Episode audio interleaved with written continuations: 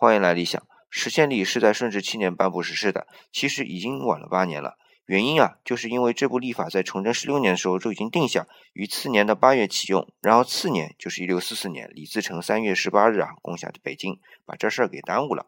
后来是汤若望将新历呈给顺治的。那么在明朝是谁编的这部新历呢？是徐光启，对，就是那个和利玛窦一起翻译集合原本的徐光启。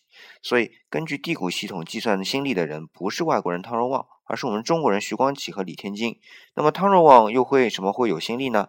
其实啊，汤若望也参与了编纂，只不过他的工作是翻译欧洲的天文相关文献。